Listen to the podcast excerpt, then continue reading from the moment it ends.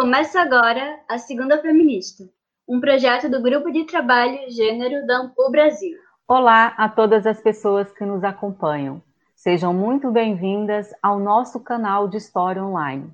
Eu sou Cláudia Maia, historiadora e professora da Universidade Estadual de Montes Claros. E eu sou Andréa Bandeira, historiadora e professora da Universidade de Pernambuco.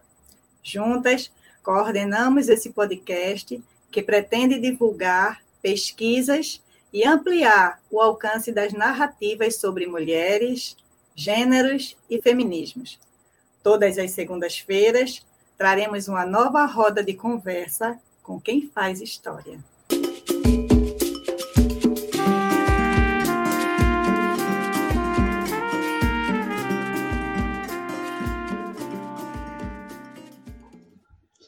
A violência contra mulheres é um fenômeno social e cultural generalizado que atinge mulheres de todas as idades, etnias e classes sociais em todo o mundo ocidental.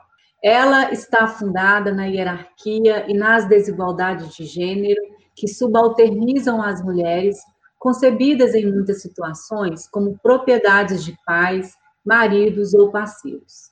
No Brasil, até os anos 1970, essa violência era invisibilizada, naturalizada, vista como parte dos costumes ou restrita às camadas mais pobres.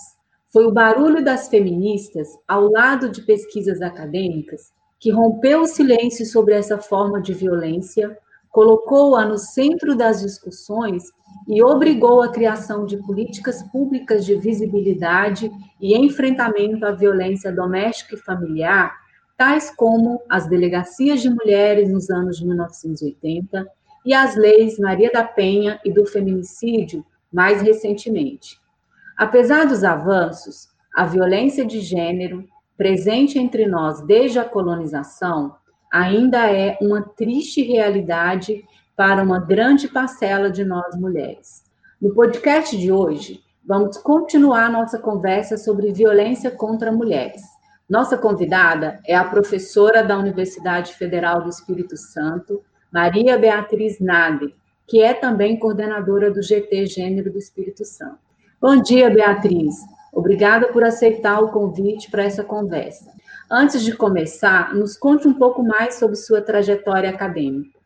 Agradeço a Cláudia e a André pelo convite. Olha, gente, eu me sinto muito honrada por estar aqui conversando com vocês sobre minhas pesquisas. Quero dizer que essa é uma iniciativa muito legítima e necessária nos tempos obscuros que estamos vivendo. Falar de mulheres, de relações de gênero, de violência contra a mulher, de gênero ou não, por mais que a gente faça isso, não se esgota. E esse tema está presente nas minhas pesquisas há longos anos, desde que fiz o meu mestrado na USP. Lá eu conheci os trabalhos da professora Maria Luísa Marcílio e da professora Eni, que foi minha orientadora. Eu comecei a estudar a família gerenciada por mulheres que foram educadas por casamento e não tiveram uma educação, tipo assim, profissional, mas que tiveram de assumir sozinhas suas unidades domésticas. Eu fiz o um questionário e repassei para 130 mulheres, que me deram a franca resposta de que a violência estava presente nos relacionamentos nos quais elas se libertaram. Mas tudo isso ficou em stand-by durante o meu doutorado, que também foi na USP, é, quando eu estudei inserção das mulheres no mercado de trabalho.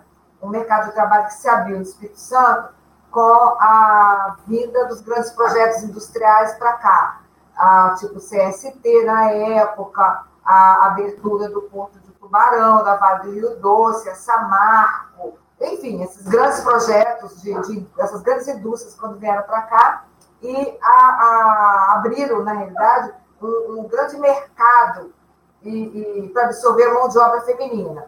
E eu estudei essas mulheres que se inseriram nesse mercado e qual foi a mudança na relação que elas tiveram com a instituição casamento. Não com os homens, mas com o casamento como instituição. Bom, a violência de gênero nesse trabalho, elas apareciam para mim como se me chamasse o tempo todo. Sabe aquele negócio de, de fontes que chamam a gente? É isso aí.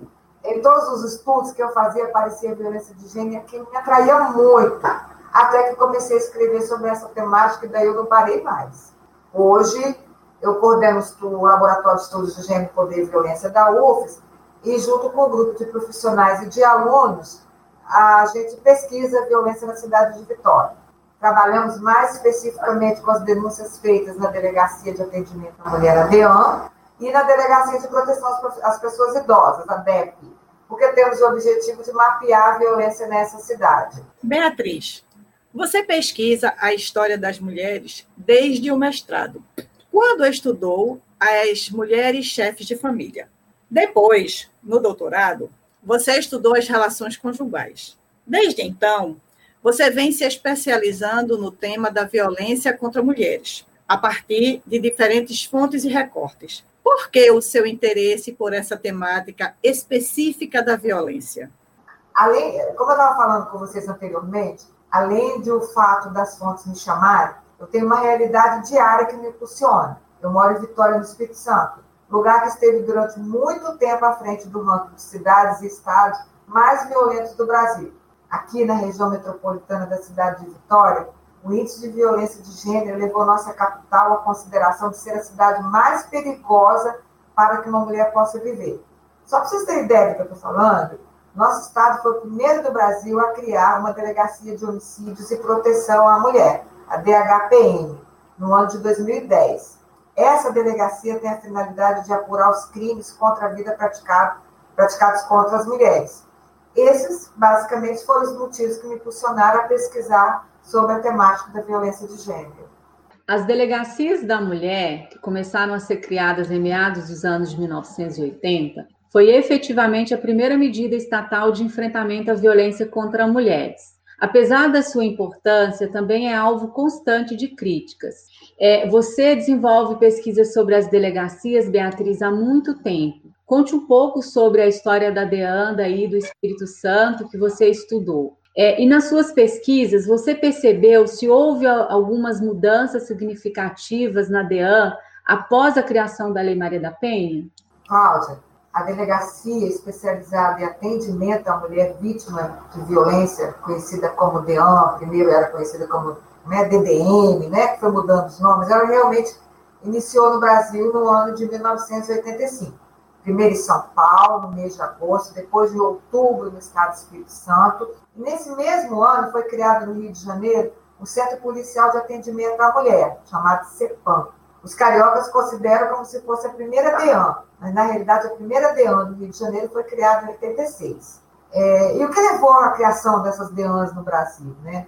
É, nos anos anteriores, ao ano de 1985, em várias partes do mundo muitas mulheres, centenas de mulheres estavam envolvidas com o movimento feminista e queriam dar visibilidade aos conflitos da violência contra a mulher, principalmente a violência baseada em gênero. No Brasil, a gente tinha casos escabrosos de mulheres agredidas e assassinadas. E esses casos repercutiam na mídia. Não vou nem entrar aqui no detalhe de falar sobre, o, sobre cada caso, vou só mesmo fazer esse comentário que esses casos repercutiram na mídia e aquelas mulheres não queriam somente denunciar, né, mas havia uma necessidade e um interesse muito grande dessas mulheres em construir um panorama da questão que atinge mulheres em todos os segmentos sociais. Era uma situação que precisava ser revelada, denunciada, até mesmo porque atingia mulheres de todas as classes sociais e em proporções alarmantes. Era necessário que a violência de gênero fosse considerada um problema social não mais um problema privado, que atingia somente algumas mulheres, e que isso fosse um assunto no qual ninguém deveria se envolver. Era para meter a mulher mesmo, tá? Era hora de, em briga de marido e mulher, meter a mulher. Só que isso, só bem mais tarde é que essa fala realmente se, é, é, se revelou é, em políticas públicas. Mas naquele momento, por essas mulheres chamarem muita atenção, de irem às ruas, de cobrarem bastante, é, uma solução que fosse imediata, as feministas pressionaram os governos, a sociedade civil organizada e outras instituições nacionais e internacionais, que depois cada uma, a seu modo, passou a se envolver e logo algumas políticas públicas foram elaboradas. Estou fazendo um resumo para depois falar da DEAN de Vitória. Foram criados nesse período vários núcleos de centros de atendimento à violência, à vítima de violência doméstica, programas de atendimento à vítima de violência sexual, programa SOS Mulher, dentre vários outros órgãos de instituições coletivas, governamentais, inclusive de, de organizações não governamentais. Eu citei somente algumas, mas várias instituições foram organizadas com o intuito de atender mesmo as mulheres vítimas de violência pelo país afora. Dentro dessas instituições, a gente destaca a Delegacia Especial de Atendimento à Mulher, a DEAM. E essa instituição pública, de todas elas, ela tinha um obje como objetivo principal a política social que deveria ser direcionada à mulher vítima de violência, seja doméstica, seja pública, de gênero ou não, mas ela também tinha uma novidade, ela punia o agressor. Mesmo que a punição fosse uma coisa branda, como a gente sabe que, que foi durante muito tempo, a, a, em troca de uma cesta básica, de um serviço em alguma escola, alguma coisa, e a gente sabe, inclusive, que essas cestas básicas normalmente eram pagas pelas próprias mulheres, né? mas já era alguma coisa em relação à punibilidade do agressor. A criação da primeira DEAN, ela passou a representar e garantir mecanismos oficiais de defesa de violência contra a mulher. E aqui no Espírito Santo isso não era muito diferente. Muito embora um estado de tradição cultural extremamente machista, a DEAN passou por uma situação bastante, digamos assim, crítica. Aqui, quando a Delegacia da Mulher do Espírito Santo foi criada, em outubro de 85, como eu falei anteriormente, ela funcionava em uma sala bem pequena, dentro do prédio da Superintendência da Polícia Civil. E a mulher que ia lá fazer a denúncia da agressão sofrida tinha que passar pela recepção do prédio. Ela já chegava no prédio, já era impedida de entrar, ela tinha que explicar o que ela estava fazendo naquele local, logo na portaria. Imagina, chegar uma pessoa toda machucada, com o olho roxo, com marcas de sangue, ter que explicar por que, que ela está ali para um cara que não está nem aí para ela, é um homem que, que, principalmente naquele momento, é, é, não, não, é completamente diferente do que há hoje, sabe? As mulheres, quando chegavam nesses lugares, ela tinha que falar o que tinha acontecido com ela, e essa pessoa ficava, às vezes, zombando dela, levava ela para outro lugar, e ainda ia falando para ela, o que, que você fez para merecer, por ter apanhado? E outras coisas, tipo, vai para casa, seu lugar, aqui não é lugar de mulher. Seu marido sabe o que faz, é, é, perdão, seu marido sabe o que faz, dentre outros impropérios que falava para essas mulheres. Quando elas conseguiam chegar até a salinha da DEAN, e essa sala funcionava dentro da superintendência da Polícia Civil, que tinha N, que fazia N atendimentos, né? desde documentação, que se pegava lá, até atendimento de, de, de assassinato, de outras coisas. Bom, enfim, nessa sala, ela sofria mais humilhação, né?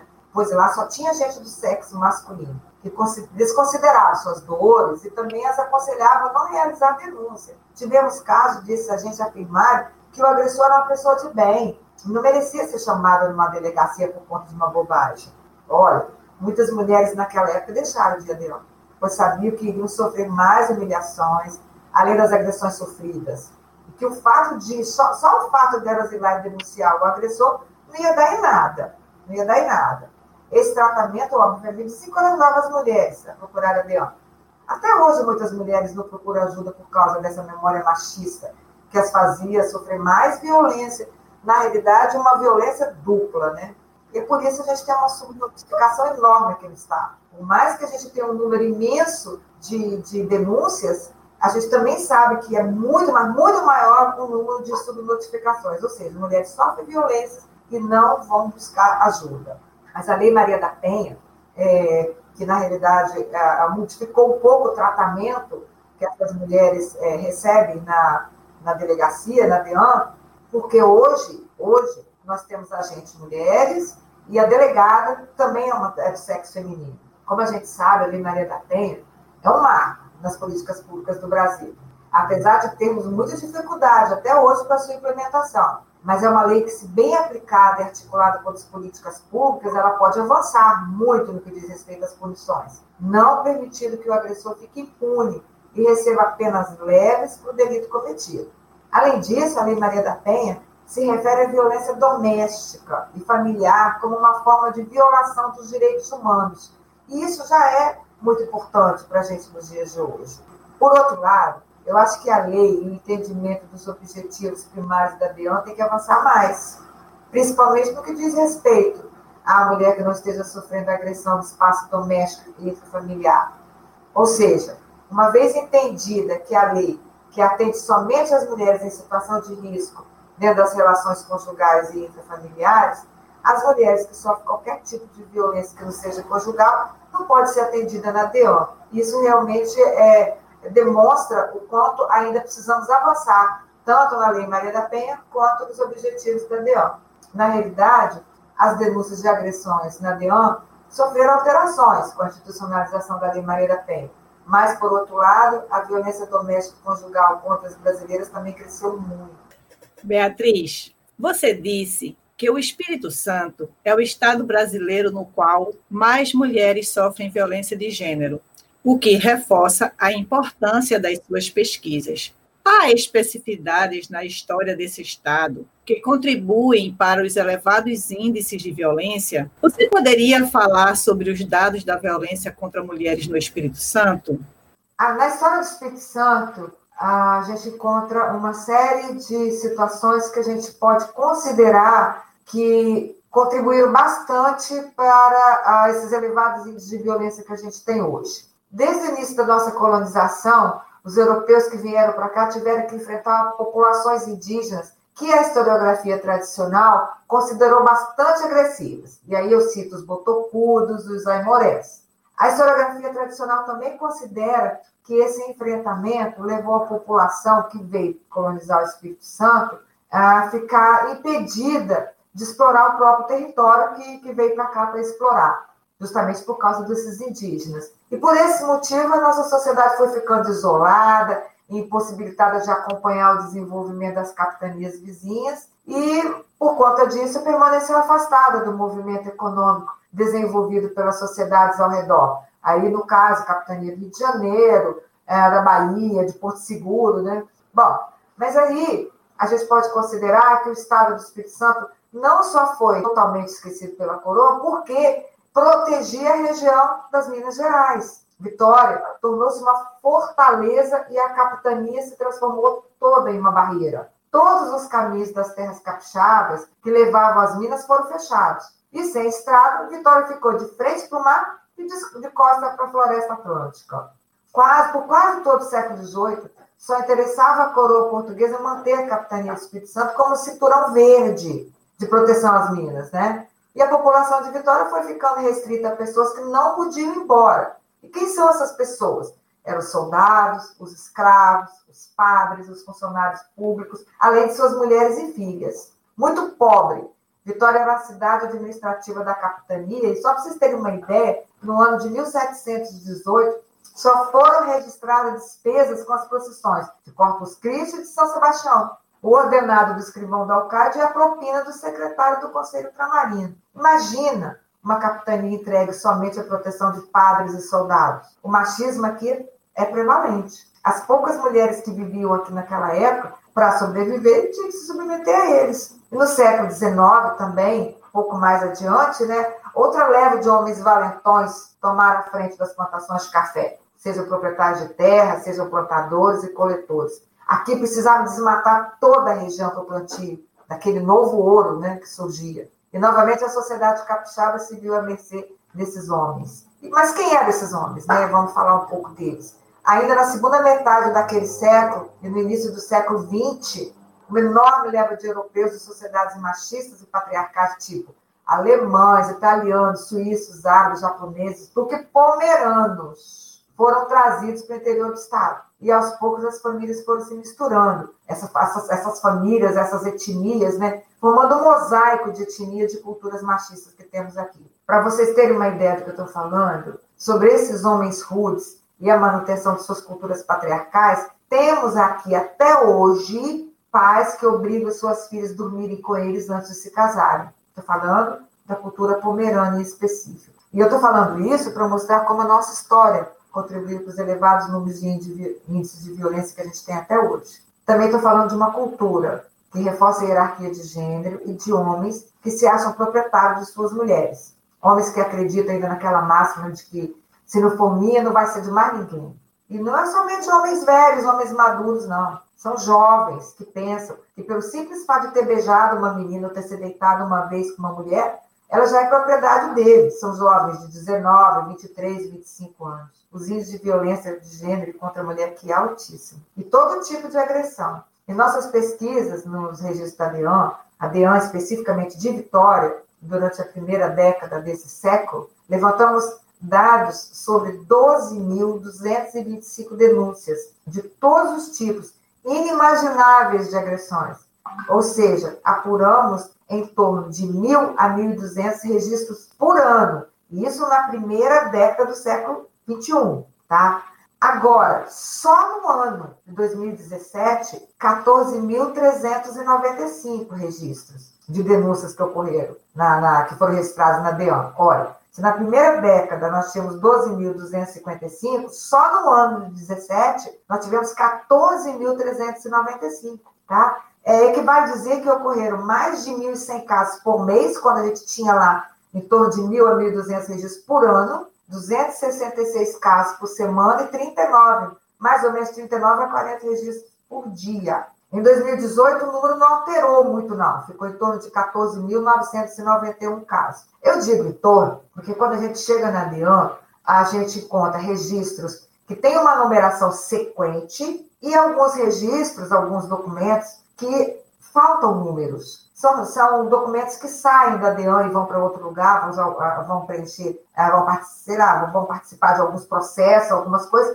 e aí a gente não tem um número exato. A gente tenta pegar uma sequência, né, para poder chegar à conclusão desses números, mas é, é em torno desses números. Então, voltando para falar de 2018, 14.991 91 mulheres procuraram a polícia para registrar violência. Em 2019, esse número subiu para 16.169. Se na primeira década a gente tinha 12 mil numa década, agora a gente tem 16 em um ano. Para vocês verem como o número de violência no Espírito Santo é grande. E eu estou falando até agora só sobre registro na DEAN.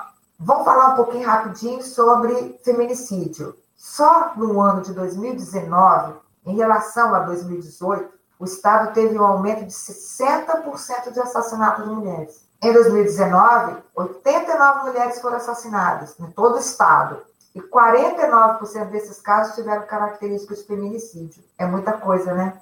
Agora, em 2020, de janeiro até julho, já foram 55. E todos eles casos de feminicídio. feminicídio. Hoje mesmo, eu estava vendo o jornal e vi ah, um caso de um, um, rapaz, uma moça que se separaram há quatro anos, tem uma convivência tranquila, ele já casou de um lado, ela casou de outro. Segunda-feira da semana passada, ele matou.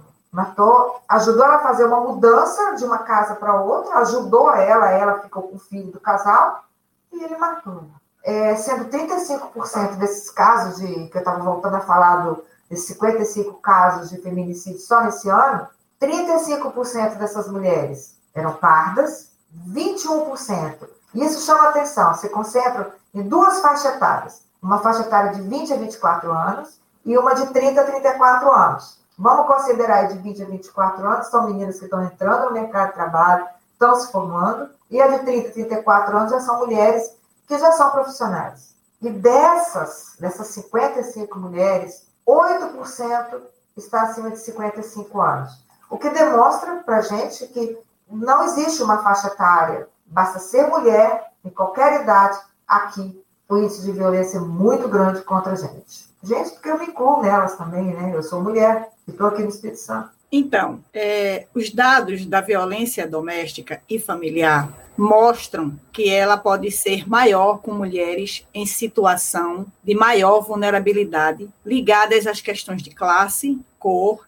etnia, idade. Atenta a esses recortes interseccionais, você dedicou alguns dos seus estudos à violência contra mulheres idosas. Fale para nós sobre estas pesquisas e a especificidade da violência direcionada a essas mulheres. Andréia, só para você ter uma ideia do índice de violência em Vitória, no ano de 2010, no Espírito Santo, no Espírito Santo foi criada a primeira delegacia de proteção às mulheres idosas do Brasil, a DEP. Ah, e aí a gente começou a trabalhar com essa, essa delegacia no ano de 2014. Nesse, no ano de 2014, de 2014 a 2016, uma aluna minha, que faz hoje doutorado comigo, a Luciana Silveira, ela fez uma pesquisa nos boletins de ocorrência dessa delegacia. E a partir das, da, das informações que ela obteve, a gente montou um banco de dados com muitas informações sobre violência contra as mulheres idosas. A, essa delegacia ela, ela tem o objetivo de investigar os crimes somente contra pessoas idosas, mas não só contra mulheres idosas, mas contra homens e mulheres. E os crimes mais comuns que a gente encontrou lá é registrado foram o abandono, as agressões de filhos e netos para obtenção de dinheiro e para o uso de drogas, para o uso de drogas, né? E muitos desses casos é, dizem respeito, inclusive, à subtração de cartão de aposentadoria. Até esse ano de 2010, os registros contra as pessoas idosas era feito também na DEAM. Não tinha essa diferenciação de idade. Depois que foi criada essa delegacia de proteção às pessoas idosas, a DEAM passou a não receber mais a, a denúncia dessas mulheres e elas foram ah, para essa delegacia. Só que lá também homens denunciam, homens idosos, né? Então lá está misturado. Mas só para vocês terem uma ideia como se dão essas agressões, na primeira vez que eu estive na DEAM, que foi antes da, da, criação dessa delegacia, eu vi uma cena patética e muito triste. Ainda não existia essa, essa delegacia, né? As denúncias eram feitas lá na DEAN. Uma moça de 18 anos havia batido numa avó de 83 porque essa última não quis me dar dinheiro para comprar, comprar drogas. E nós, eu e uma aluna, ficamos sentadas fazendo pesquisa dentro da DEAN, dessa casa que é onde a DEAN funciona hoje, que não tem, não tem lugar para pesquisa, nada, a gente ficou sentada em cima de um balde virado, olha só a situação que a gente passa né, para fazer pesquisa nesse país. Viramos um balde ao contrário, sentamos em cima do balde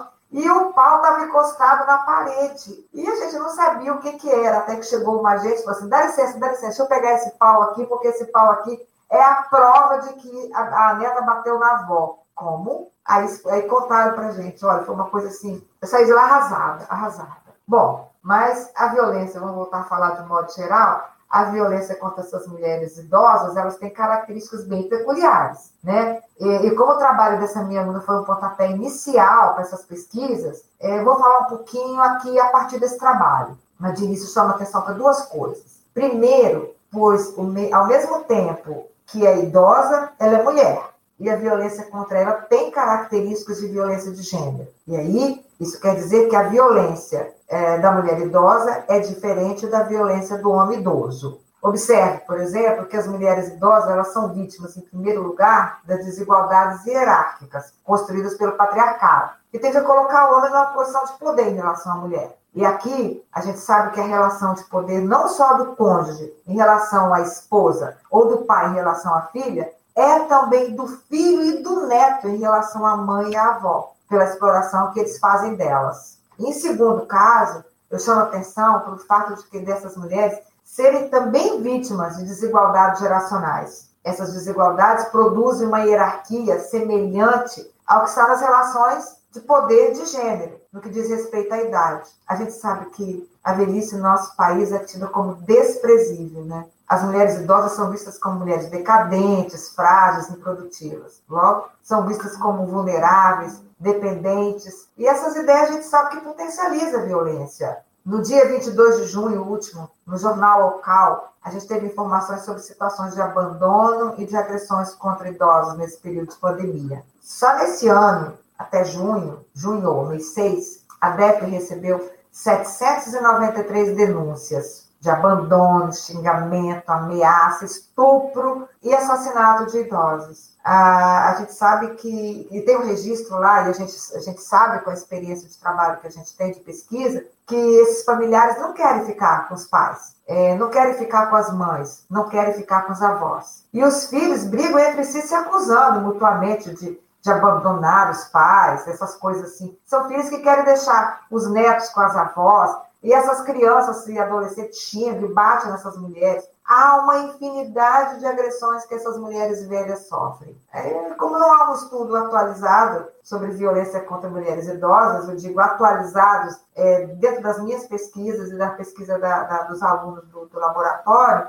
eu não tenho números para falar para vocês aqui, só tenho esse que eu vi no jornal. Mas eu posso adiantar que, pela expectativa de vida das mulheres serem diferente dos homens, da dos homens, as mulheres ficam mais vulneráveis. E por isso elas também estão mais expostas a pauperização da velhice, que é um outro problema, né? E como consequência dessa vulnerabilidade, obviamente elas ficam mais expostas à violência. Ou seja, né, Beatriz, a violência contra as mulheres idosas também está relacionada com o valor que o próprio sistema capitalista atribui à velhice, né? Bom, a violência doméstica contra mulheres, embora ela possa ser percebida em sua longa duração desde a nossa colonização, ela é ainda um tema relativamente pouco estudado no âmbito da historiografia brasileira.